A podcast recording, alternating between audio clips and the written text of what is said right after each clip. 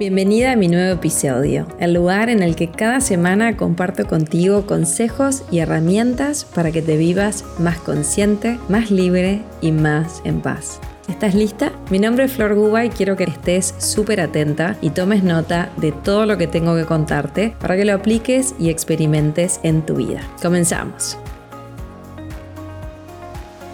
Hoy te propongo que reconozcamos juntos las resistencias al amor a que te encuentres con quien sos de verdad y con la verdad. Imaginemos que somos una señal de radio y buscamos la frecuencia exacta donde escuchamos esa canción que amamos y suena en el corazón. O instrumentos hermosos que nos desafinamos y solo es necesario que nos afinemos para que cada uno toque su canción, esa que tu alma trajo a este mundo y es única. Hay una parte de nosotros que se resiste a la felicidad y al amor y no se da cuenta se pone una coraza dura, justifica, lucha y se resiste a lo que le sucede. Y muy adentro algo nos dice que hay otra manera. Tiene que haber otra manera. Desaprenderemos lo que aprendimos hasta ahora y capítulo a capítulo, y yo le sumo para hoy podcast tras podcast, obtendremos una percepción verdadera en cada área de la vida. Bienvenido a este episodio. Estaba leyéndote parte de mi libro El Hijo Paz. Si lo tenés en su versión impresa, estoy en la página 117. Lo encontrás en Uruguay, en todas las librerías en su versión impresa, en Amazon en su versión digital y en Editorial Planeta Argentina y Uruguay en su versión digital también. Hoy sentí compartirte este tema que para mí es maravilloso y clave para vivirnos más conscientes, así que si te parece, continúo y vamos a estar profundizando en una de las resistencias para que puedas observarte y darte cuenta de qué maneras te estás resistiendo al amor en ti. Se trata de que sientas y observes. Es un proceso que cada uno de nosotros va a ir llevando a cabo a su tiempo, paso a paso, con mucho amor y mucha compasión. Es un viaje personal, es tuyo y es único. Es mío y es único. Nadie lo puede hacer por ti por la sencilla razón de que no es posible. No se trata de que creas lo que digo, se trata de que lo lleves a tu experiencia y tengas la certeza de que funciona porque lo viviste y lo sentís en el corazón. Nos vivimos tan condicionados por el pasado, por la manera en que interpretamos los sucesos de la vida, nos identificamos tanto con la personalidad que adquirimos y con el rol que esa personalidad ostenta que creemos que el cambio es imposible.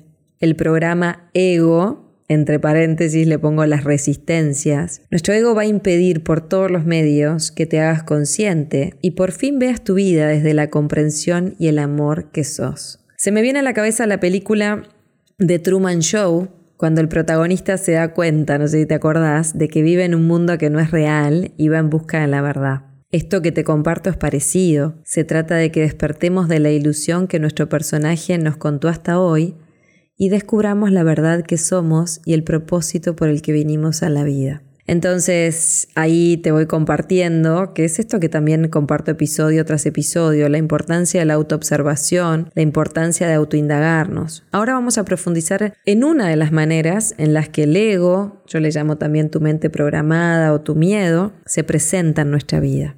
Acá traigo en mi libro una frase de un curso de milagros que dice, no debemos buscar el significado del amor sino retirar los obstáculos que nos impiden tomar conciencia de la presencia del amor.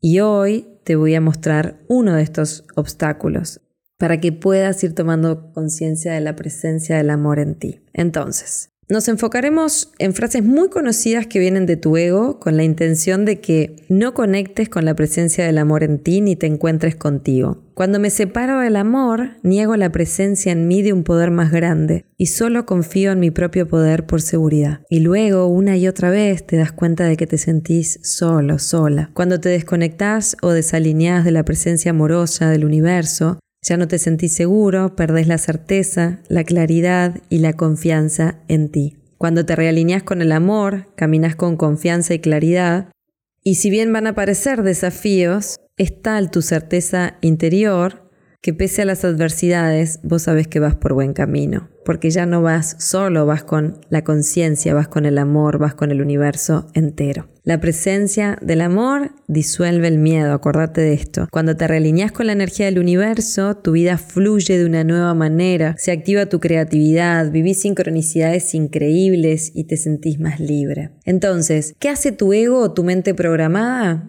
Intenta de todas las maneras de que no te des cuenta y no seas consciente de él. Y para eso despliega toda una serie de acciones. A continuación, te voy a describir en este episodio una de ellas, hay muchas más en mi libro, y te describo ejemplos y las cosas más comunes para que puedas empezar a reconocerlas en ti. Entonces, el primer obstáculo a la presencia del amor en ti, el gran y conocido no puedo. La pensadora, el pensador, tu ego, tu programa, así le llamo yo en mi libro y, en la manera en que trabajo, te insiste a través de un sinfín de razones que tú no podés.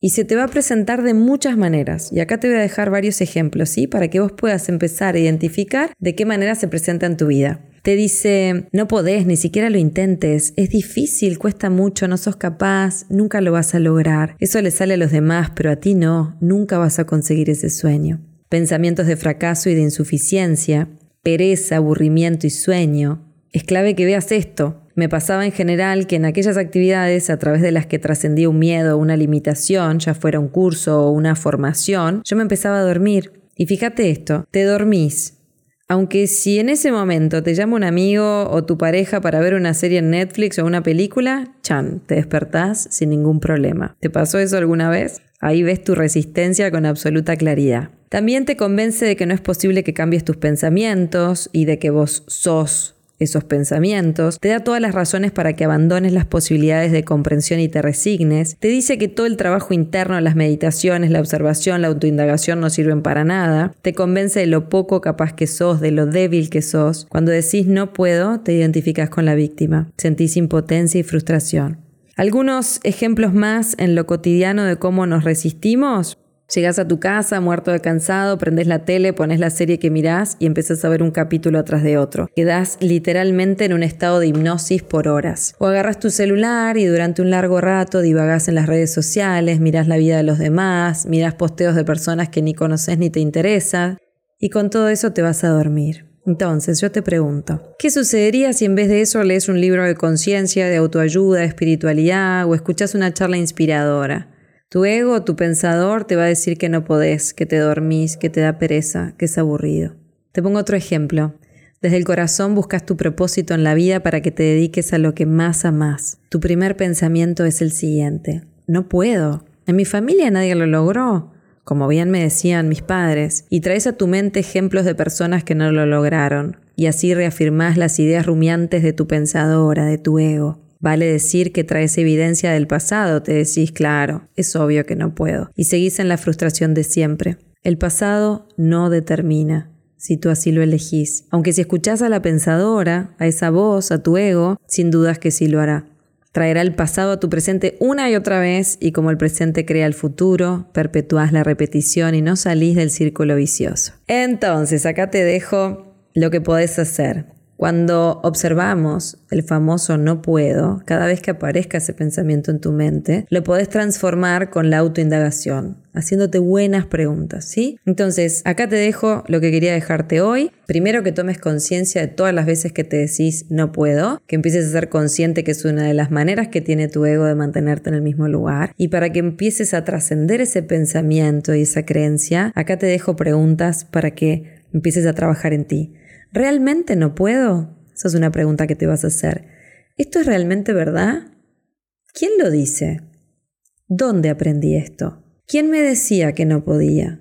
Quizá fue tu mamá, tu papá, tus hermanos. Busca en tu historia.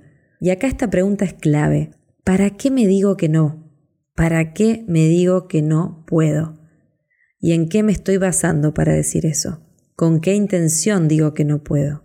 ¿Cuál podría ser el beneficio oculto de pensar que no puedo? Son preguntas para que desafíes al no puedo en tu vida y entonces ahí va a empezar el puedo de verdad, porque ahora lo sustenta la comprensión. Se trata de que tomes conciencia, acordate de eso que es sumamente importante. Tomar conciencia de dónde viene para después comenzar entonces a elegir algo diferente. Espero que te haya sumado. Como siempre, si este episodio te gustó, dale me gusta, compartilo. Déjame tus comentarios. Sabes que te espero en mi membresía Elijo Paz. Ahí es donde mes a mes te acompaño para profundizar en diferentes áreas de tu vida. Es mi espacio de conciencia mensual para tu desarrollo personal. Siempre me baso en siete pilares con los que diseño los contenidos de cada mes para que trabajes y profundices en ti. Espiritualidad y conciencia, confianza, autoestima, relaciones interpersonales, bienestar emocional, abundancia, propósito y trabajo, intención, visión y manifestación y meditación. Sos bienvenido en mi membresía cuando quieras sumarte. Vas a mi web florgua.com y después me encontrás en mi Instagram a través de mi nombre para compartir conciencia todos los días. Que tengas una maravillosa semana. Recordá desafiar el no puedo con estas preguntas. Anota todo en un cuaderno porque te vas a dar cuenta de muchas cosas y yo te aseguro que una vez que tomas conciencia, los cambios empiezan a llegar solos. Algunos vas a ver que no vas a tener que hacer nada, tu vida va a cambiar sola y otros los vas a empezar a elegir y vas a empezar a dar pasos mucho más conscientes. Espero que te hayas sumado, te mando un abrazo lleno de amor y nos vemos la semana que viene.